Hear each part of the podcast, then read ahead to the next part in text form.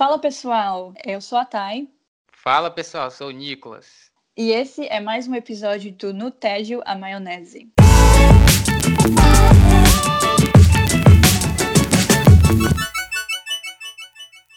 No episódio de hoje a gente vai falar um pouco sobre o que a gente viu, ouviu, leu de, de melhores de 2019. É o famoso Melhores de 2019 que vocês já assistem na televisão no Faustão, né? É o Faustão? É, melhores do ano.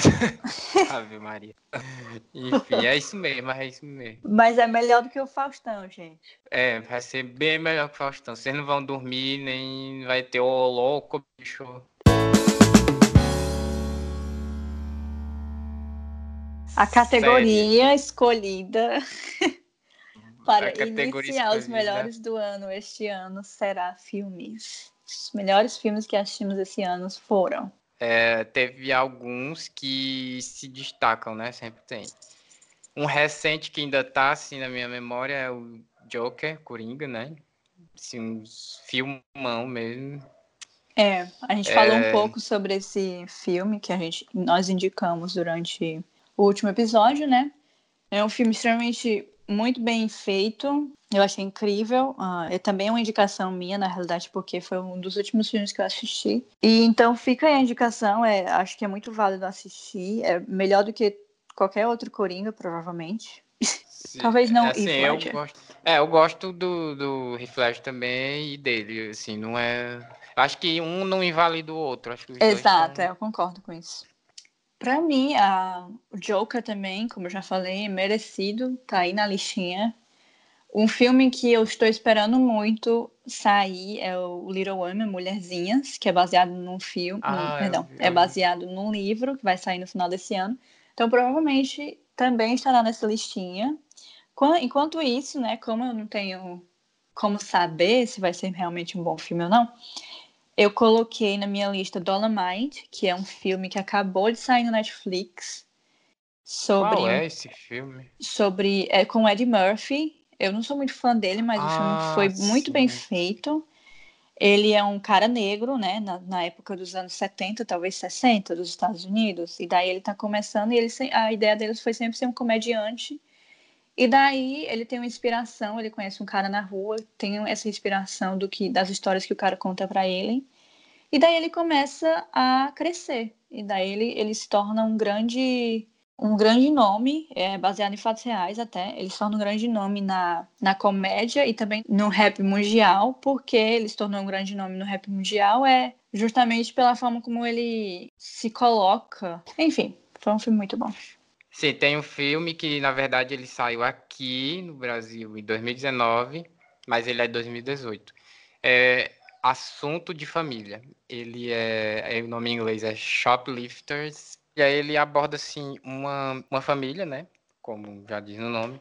Uhum. E essa família tem vários várias peculiaridades, assim. Eu não sei se eu falo para não dar spoiler, que eu acho que não é bom falar, não. Se você pretender ver. Mas assim, o roteiro do filme é muito bom e, e, o ritmo do filme. E é isso. Se você tiver curiosidade aí, assunto de família, vá ver ele já. Na verdade, a gente devia fazer os filmes que decepcionaram, né? Ave Maria, teve, teve mais filme que me decepcionou do que filme que eu gostei. Não, amiga, aqui a gente só fala de coisas boas. Esse é um podcast positivo. E outro filme que me surpreendeu bastante foi o filme do Pokémon. Eu gostei é. muito do filme do Pokémon. Eu não assisti ainda. Mas é bom, é bom mesmo. Eu gostei muito do filme do Pokémon. Eu acho que os efeitos ficaram bons, o design. Eles não mudaram nada assim do design, né? Sim. Dos Pokémons. E eu acho que ficou bem real. Assim, o filme é bem curtinho, assim, pra... não é cansativo tem uma vibe assim bem legal e eu gostei. É, o meu terceiro, a minha terceira e última escolha, eu acho que é Black Klansman. É um filme que gira em torno do KKK. É um filme muito importante, eu acho que é muito válido assistir. E foi muito impactante para mim, eu acho que eu não tinha ideia de como, como era aquela época e é, o impacto foi, foi bem intenso. É, o final, né? O final do filme, aquela cena final do filme. Nossa, eu também. Outro filme, acabei de lembrar, amigo. O Impacto. Falou Impacto, eu só lembrei do novo filme do Tarantino. Era uma vez em Hollywood. Ai, sim, olha, também esqueci. Esse também, gente, esse eu saí do cinema odiando, e daí eu fui pesquisar sobre o filme e eu entendi tudo e eu fiquei. Justamente porque eu já, já sabia da história da Sharon Tate. Eu não sabia, não tinha ideia. Pois é, quem não sabe fica boiando assim, maior é, boia do mundo. Porque... Foi eu no cinema. porque aparece lá o Charles Mason, né? Ele aparece lá uma ceninha bem pequenininha. Aí você fica, você não sabe quem é, né? E aí tem toda aquele coisa da seita, tem toda a seita dele, né? Aí você fica boiando naquela hora ali. Eu li algumas críticas e eu vi que o pessoal falou que eu senti assim também, porque ele tá amadurecendo como diretor, assim né? Porque se você for ver os primeiros filmes dele, tipo que o Bill, é, Pulp Fiction, e for uhum. ver esse. Muda, né? E nunca deixando de ser Tarantino, né? Eu vi algumas críticas dizendo que ele. que, que o filme é muito parado e não tem ação, mas. Gente, Tarantino não é só sangue, tem toda a questão do roteiro que ele escreve, que ele. as referências que ele coloca, né? E, gente, quando tem ação, é ação entendeu? É, você vai ver tem, é. sangue, é. você vai ver olho voando, você vai ver tudo. Então, é, não reclame que, que não está tendo ação. Não façam como eu, porque eu fiquei. Isso nem parece um filme do Tarantino, o cinema inteiro. Aí, quando apareceu as, a, as cenas de ação, menino, recomendo, é porque, viu? É porque o pessoal ele esquece que o Tarantino é roteirista. O roteiro dele, ele já ganhou acho que dois Oscars de roteiro.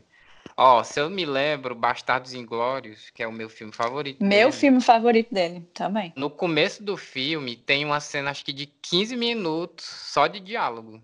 É porque uhum. o pessoal esquece, né? Daquela cena da Xoxana lá, que o pessoal uhum. entra e ele fica lá conversando com o homem, copo de leite, aí o homem toma. Eu acho que é uns 15 a 20 minutos, só de roteiro ali. É porque ele ficou conhecido por essa ele... vibe mais sanguínea, né? Enfim, a segunda categoria Sim. que escolhemos para representar os melhores do Ei, ano. Tem um, tem um bônus aqui, um bônus que eu esqueci, que foi o Vingadores Ultimato, que eu gostei. Ah, meu Deus, né? Vem o Nerd Talk.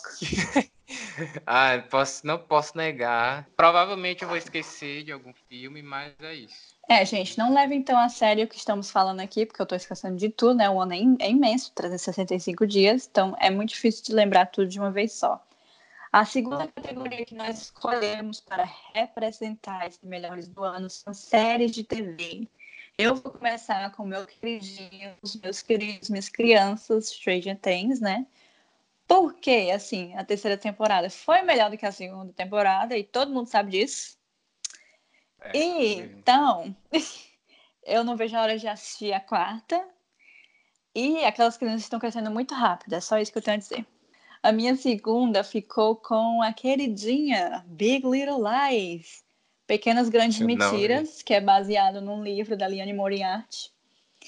E é incrível, né? Essa, esse ano saiu a segunda temporada, que não foi lá essas coisas, mas matou as minhas saudades, as saudades que eu estava sentindo naquelas mulheres maravilhosas.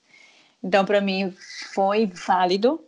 E a minha terceira e última escolha, eu provavelmente estou esquecendo alguma outra série que eu achei que foi muito melhor do que essa, mas não posso deixar de mencionar Chernobyl, que foi realmente hum. muito impactante. Você fica desnorteado com as coisas que aqueles homens estão fazendo ali.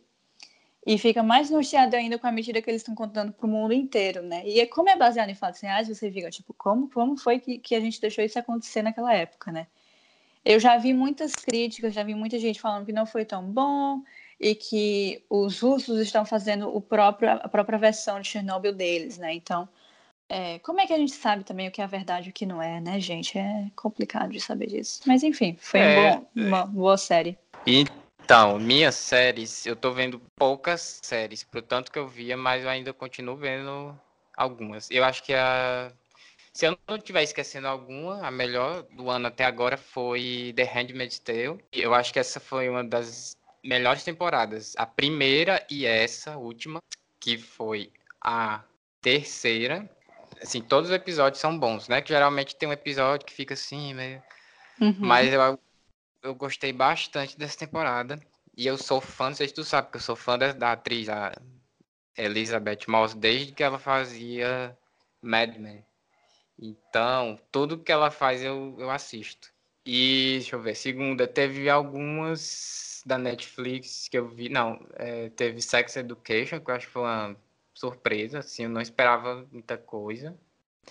Sim, aí teve, eu gostei bastante da segunda temporada de American Gods também. Achei que voltou bem boa.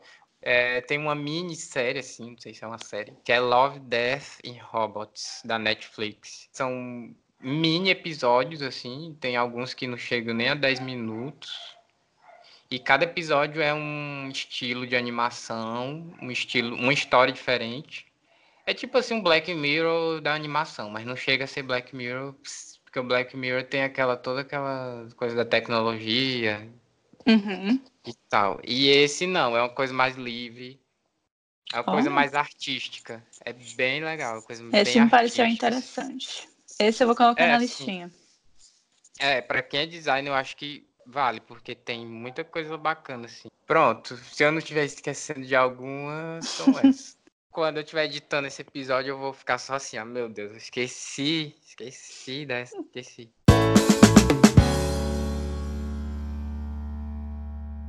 A terceira e última categoria, talvez ou não, não sei, teremos menções honrosas para coisas que fizemos durante o ano que amamos.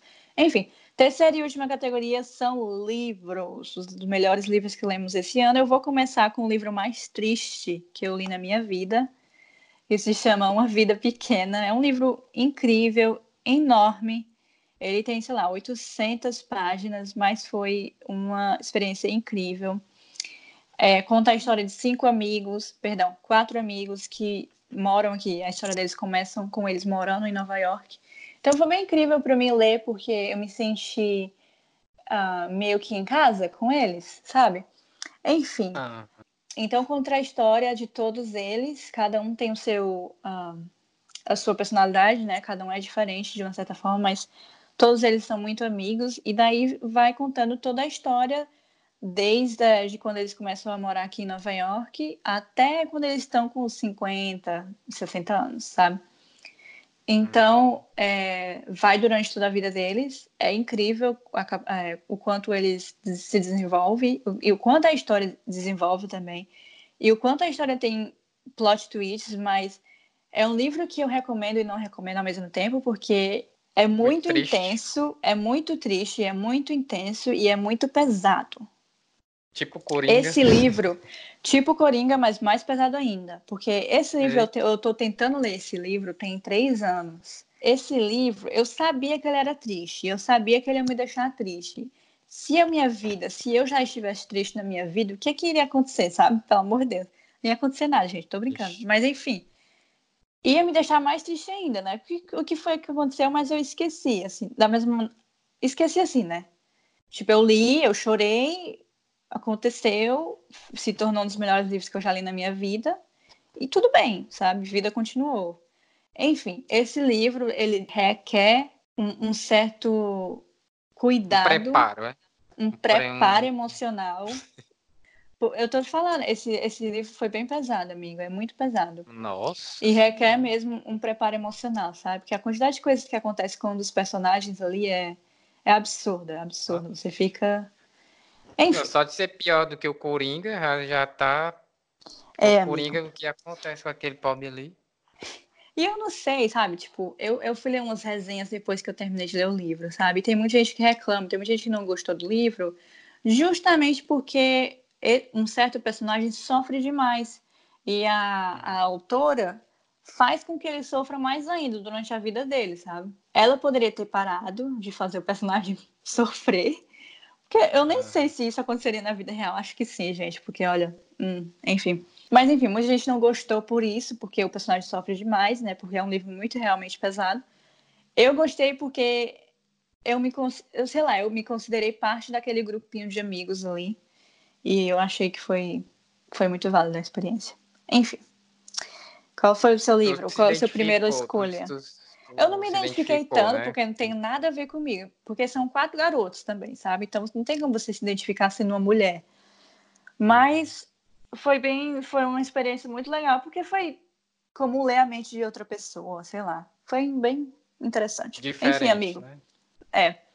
Qual a sua primeira escolha em relação a livros? Então, meu primeiro vai ser um que a- foi tu que me indicou, assim, foi uma indicação bem assim, eu não sei nem se foi uma indicação, que foi o Revolução dos Bichos, que eu Uhum. via muita gente falando, né? e eu gostei muito, porque reflete muito o que a gente está vivendo hoje em dia, né, nossa sociedade, porque na época que ele foi escrito, ele continua atual, e bem atual, eu acho que é, né, Pois é, aí eu gostei bastante dele, virei fã dele. Aí eu tentei ler o 1984, não é que eu não tenha gostado, não é esse, não é esse gostar ou não gostar, acho que foi assim, 1984.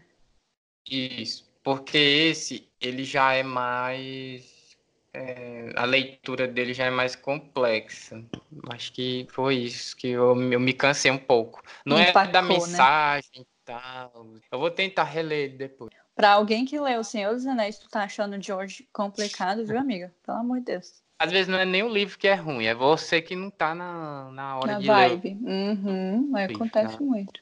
É, a minha segunda opção, na realidade, é uma autora, então vocês vão ter que ler os, os dois livros que essa autora já escreveu. É a Sally Rooney, que eu já indiquei num podcast anterior. Ela escreveu dois livros que já tem tradução no Brasil, que se chamam Pessoas Normais e Conversas entre Amigos. Livros normais sobre pessoas normais numa vida normal. Nada acontece, não tem plot twist, mas é uma delicinha de ler. Então eu recomendo muito, Hum. recomendo muito. É uma delicinha. É sobre a vida, Cotidiano. gente, cotidiano, exatamente. É uma coisa que é confortável pra gente, sabe? É aquele livro que dá vontade de abraçar. É aquele livro. E a Uhum. forma como ela escreve também, gente do céu, muito, muito, muito bom. Teve outro livro, A Guerra da Arte. Ele é bem curtinho o livro, você consegue ler assim bem, bem rápido. Guerra da Arte, ele fala muito sobre bloqueio criativo, sobre criatividade, sobre como a gente lida com esses bloqueios, né? Como a gente pode vencer essa- essas batalhas mentais que a gente tem quando está criando alguma coisa. Uhum. E eu acho super válido, principalmente para mim, para tu, né, que a gente é designer. então- Criativos, né? Pessoas Sim, criativas. Não criativo. pessoas criativas, na área de criatividade. É, na área, e que isso é exigido da gente, né? A gente tem que estar sempre muito criativo, sempre muito ativo, e às vezes a gente não consegue criar alguma coisa. Pronto, esses foram os dois melhores livros do ano. Mas eu, eu li bastante livro esse ano. Eu li, eu li mais livros do que vi série esse ano. E eu acho que isso é um ponto positivo, assim, do ano. Eu acho que Sem foi- dúvidas. Uhum. Não que séries, dependendo da série, você vai aprender muito com a série. Agora, tem séries que, né, é, é, só, só pra você. É, dormir, Só série do fazer um- almoço, série, É. série pra dormir, série pra. Concordo. Mas eu. Balanço dos, desse meu ano assim, de, de consumir. Acontece com livro mídia. também, amigo. Rapidinho. Acontece também É, com livro é, também. pode- Mas assim, né? Parece que tu leu vários livros que foram essenciais, assim, pelo menos. É, sim. A minha última escolha para livros é também outra autora, porque eu sou dessas. Liane Moriarty, que, é, que é, é a autora que escreveu Pequenas Grandes Mentiras, Pequenas Grandes Mentiras. Ela escreveu já, sei lá, cinco, seis livros e todos são magníficos. O último livro dela que eu li, que na realidade eu ainda estou lendo, entendeu? Nine Perfect Strangers, eu não tenho certeza se já saiu no Brasil, mas enfim, vocês têm uma ideia pela série que eu amo essa mulher, né? Pela Big Little Lies, pela Pequenas Grandes Mentiras. A série e o livro são perfeitos, então recomendo bastante ela. Menções honrosas. Sim, tem essa. Tem duas menções honrosas que eu queria fazer de filmes, que é o Rocketman, que é a cinebiografia do Elton John. Eu achei sensacional o filme, assim, a forma como ele, como é contada a história dele, assim, é toda é, é, desenhada assim na música dele, o filme. Tu já Uhum. viu? Não, ainda não assisti, mas eu quero. Sim, tem outro filme que ele se chama Temporada, é um filme brasileiro. Ele entrou na Netflix esse ano, aí várias pessoas começaram a ver, eu, né? E eu indico, indico muito esse filme. Que ele retrata, assim, é, dia, dia a dia de uma mulher trabalhadora. Tem a história dela, tem todo. É muito bom esse filme, muito bom mesmo. E ele é bem de cotidiano, pode ver que não tem erro. E aí, Thay, quais são as suas menções honrosas? Gente, eu não tô lembrando de nenhum agora, aquelas. É, eu acho que Menção Rosa vai pro ano de 2019, na realidade, porque foi um ano muito bom para mim. Uhum. E eu espero que ano que vem seja ainda melhor, né? Porque é tudo que a gente espera. E Sim, tudo só depende da gente também, né? Eu, eu vi que esse ano eu, explorei mais coisas, então conheci coisas novas, eu aprendi coisas novas, então eu saí da minha zona de conforto, então isso é muito importante. Pelo menos para mim, né? Então, eu tu acho se permitiu que... ter mais experiências, né? Exato, claro. A menção rosa, na realidade, não vai ser para o ano, vai ser para mim. Hum. Enfim, gente, é isso. É isso mesmo, tem que, tem que reconhecer né, aquilo que a gente fez. E é isso, eu também gostei muito desse ano, foi muito bom para mim. Tá, tem aquelas coisas, né? Tem os altos e baixos, mas é isso. É a vida, isso e é a vida, próximo gente. Ano, próximo ano vai ser melhor ainda. Se não for, a gente vai fazer. É bem, bem motivacional. Se não for, a gente vai fazer. Porque tudo depende da gente. É, sim. Então é isso, galerinha. A gente vai ficar por aqui. É, obrigado por terem acompanhado. Ai, gente, esse podcast é outra menção honrosa. Esse podcast foi uma das maneiras que eu achei de sair da minha zona de conforto. Eu acho que vale ah, o mesmo pro Nicolas. Total. para me abrir a boca assim, ei, é, então. uns anos atrás eu não fazia isso nem, nem.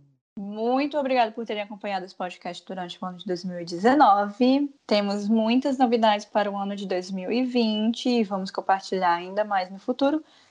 E eu espero vocês no ano que vem. E é isso, gente. Curtam nossa página no Instagram, acompanhem a gente por lá. Fiquem bem e até o próximo ano. Então é Natal.